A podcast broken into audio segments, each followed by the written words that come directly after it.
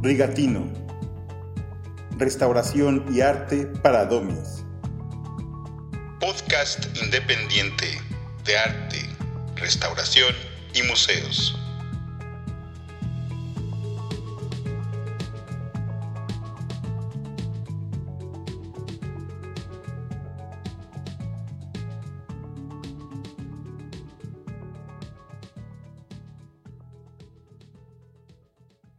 ¿Se puede trasladar una pintura mural de 22 metros y medio por 6.7 metros de alto a otro sitio?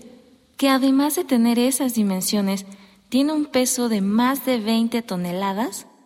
Pues sí, sí se logró mover, se jugó y se ganó.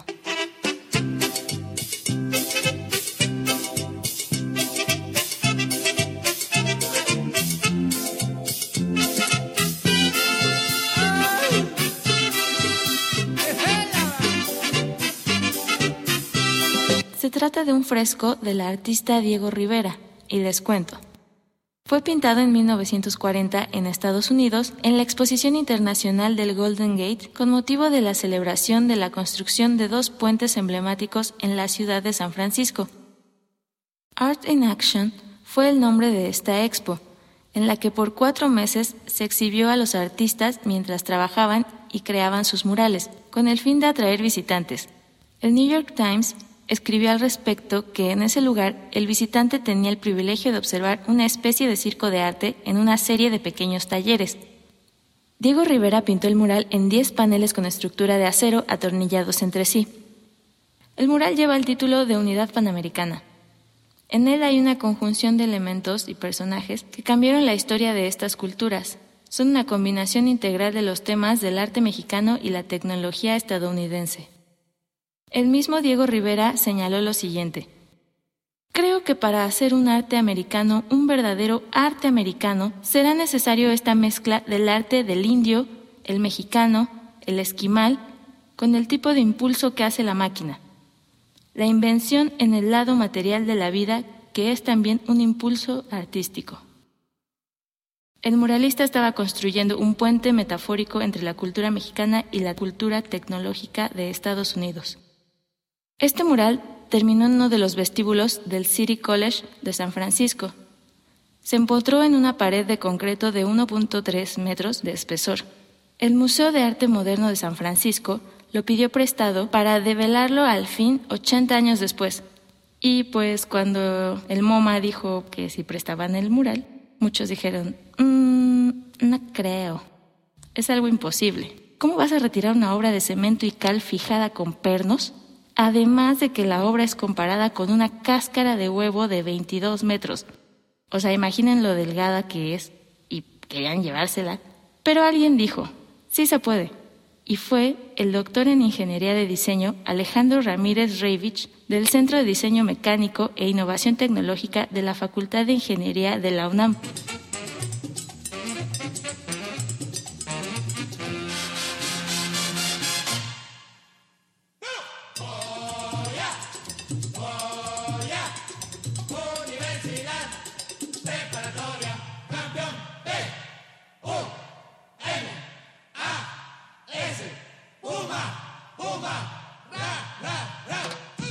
Planificar este traslado no fue una cuestión de algunos meses, sino que tardó tres años en conseguirse esta maniobra.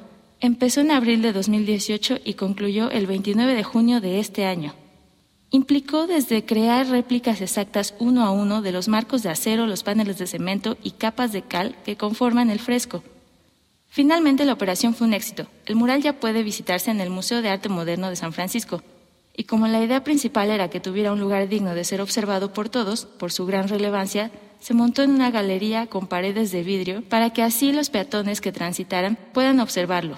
La permanencia es hasta el año 2023, cuando regrese al campus City College de San Francisco a ser instalado en un nuevo centro de artes escénicas. Con información de la Gaceta de la Universidad Nacional Autónoma de México, el New York Times y el sitio web del MoMA San Francisco.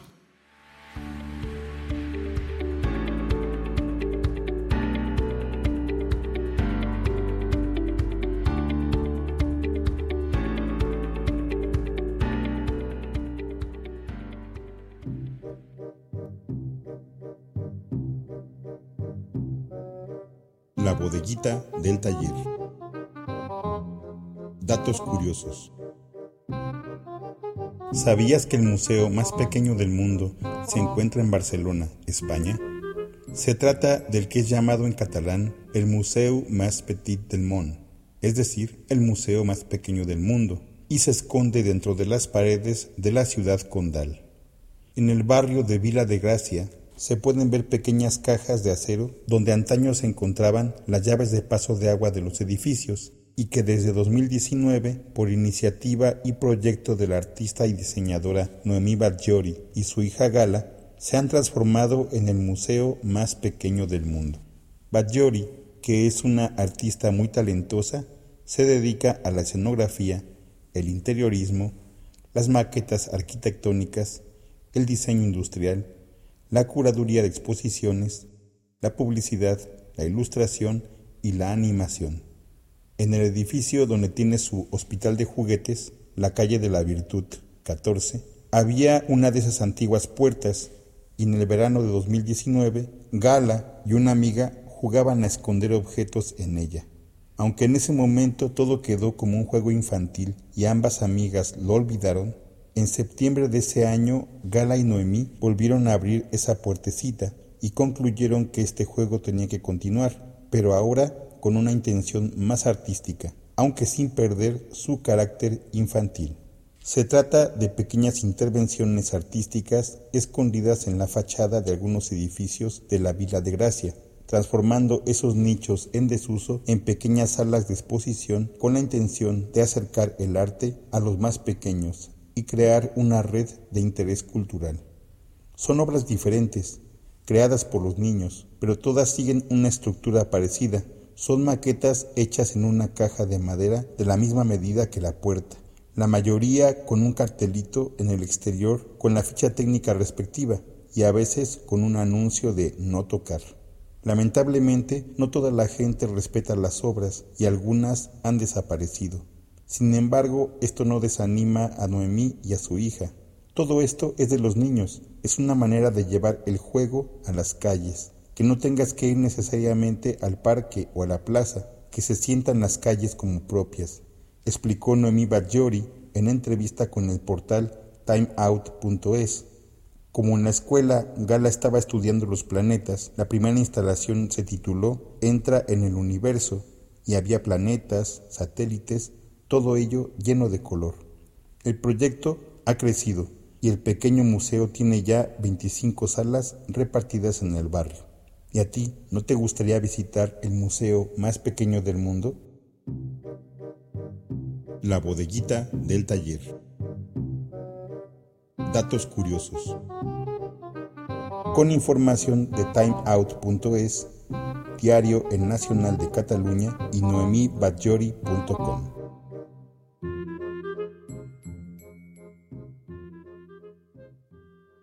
Ni se imaginan la conexión de personalidades que trae la historia que estoy por contarles.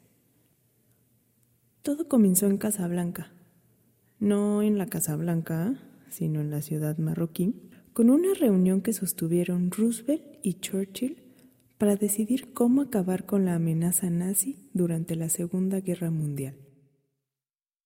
Cuando terminó aquella cumbre, Sir Winston Churchill le quiso dar un tour al presidente norteamericano por la ciudad que lo había dejado flechadísimo una década atrás. Dicen que cuando viajó por primera vez a Marruecos, quedó maravillado por su luz tan especial. Ojo de artista plástico tenía que tener. Sí, al primer ministro le encantaba también echar pinceladas, pero como tenía varios asuntillos más que comandar, pues su producción pictórica no fue tan vasta. Sin embargo, sus obras se cotizan muy alto.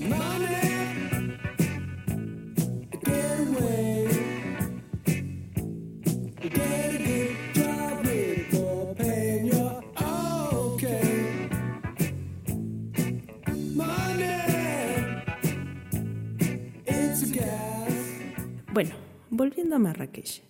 Después de aquella paseada que le diera a su compa Roosevelt, Churchill se quedó un día más y pintó la torre de la mezquita Kutubía. La obra se la enviaría más tarde a Roosevelt como regalo de cumpleaños, un regalo pues poco común entre líderes. Ahora nos trasladamos al año 2011, donde Brangelina era una de las parejas más glamurosas del mundo del cine y su relación estaba en el top. Y fue por esas épocas que Brad Pitt decidió regalarle a su entonces esposa Angelina Jolie el mismísimo cuadro de Churchill.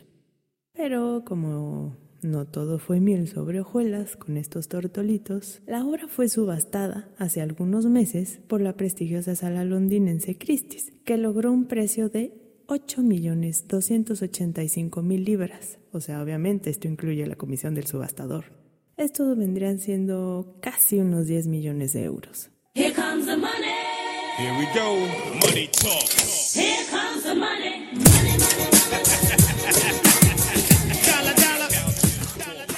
De esta manera, Torre de la Mezquita Kutubia se ha convertido en la obra más cara jamás vendida de Winston Churchill, ya que el precio más alto alcanzado anteriormente apenas llegó a los 2 millones de euros. Ningún experto esperaba que la pintura de Churchill alcanzara esas cifras, ya que las previsiones eran de un precio entre 1.7 y 2.3 millones de euros. Sin embargo, Angelina Jolie logró romper todas las previsiones. ¿Habrá encarecido el precio el hecho de saber que la pintura se la regaló Brad Pitt? El comprador es anónimo, por lo que nunca se sabrá. En una de esas, hasta él fue quien lo compró. Yeah, sorry about that.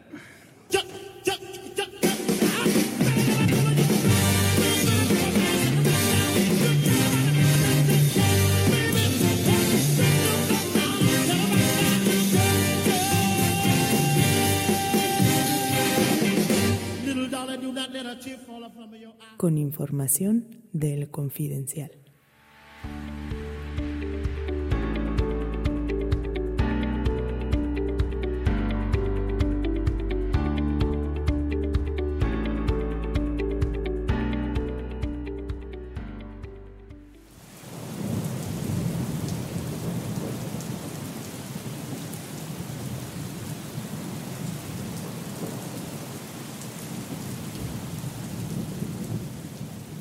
Los museos contra el entorno.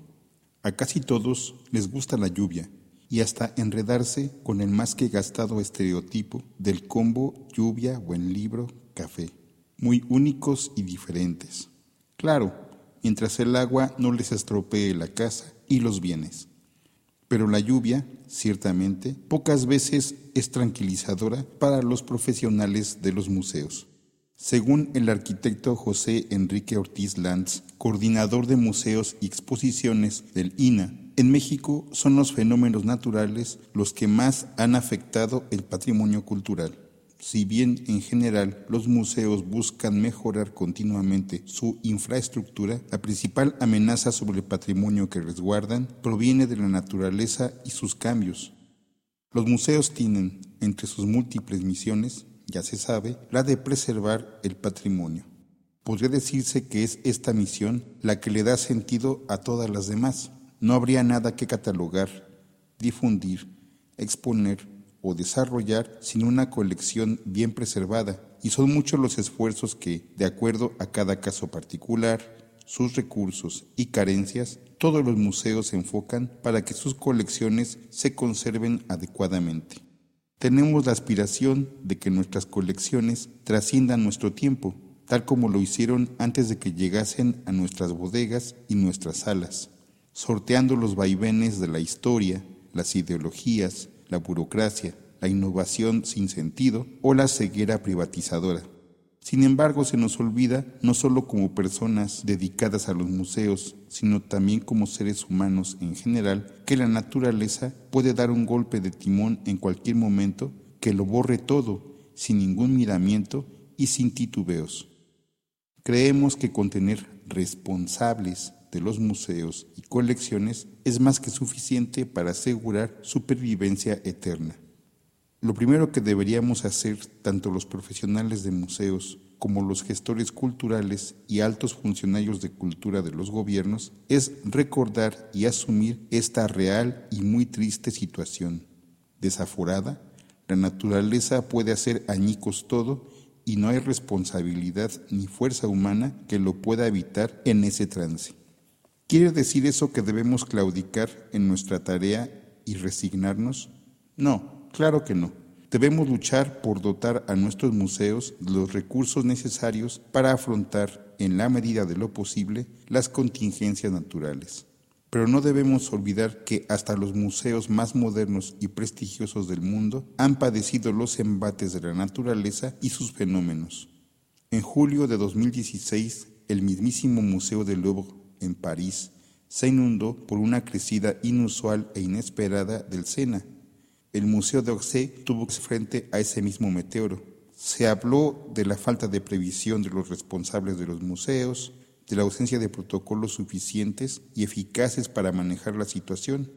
Los responsables reviraron, recordando a las autoridades competentes que ya habían señalado la necesidad de contar con espacios fuera del alcance de las aguas y que la falta de presupuesto fue la excusa que se puso para no habilitarlos.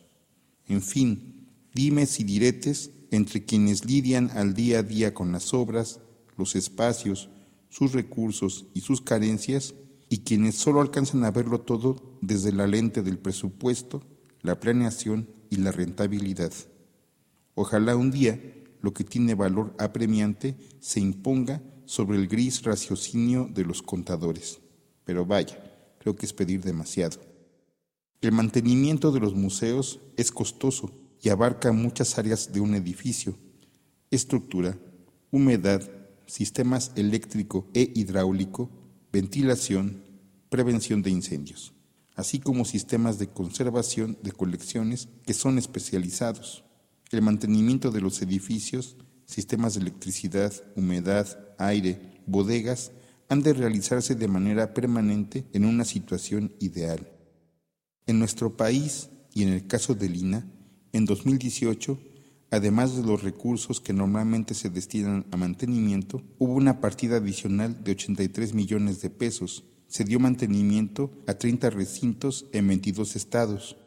Entre el presupuesto ordinario y el extraordinario se aplicaron ese año más de 200 millones para mantenimiento. Este, el mantenimiento, se lleva cerca del 60% del presupuesto de un museo y hay que tener en cuenta que es un mantenimiento que no solo abarca instalaciones, sino también equipo, tecnología y capacitación.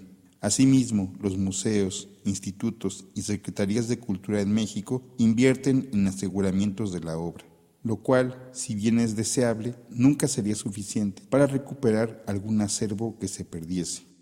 Todo ello es importante y necesario, pero no debemos perder de vista que el cambio climático, del cual somos los principales responsables, nos enfrenta a fenómenos meteorológicos cada vez más imprevisibles, intensos e incontrolables.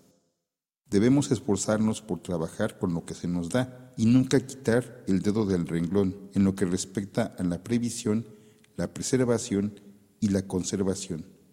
Sin embargo, allá afuera hay un entorno que nos recuerda que nos supera en mucho y que deberíamos tratar con mayor respeto. Con información de El Universal y El Confidencial. Riders on the storm.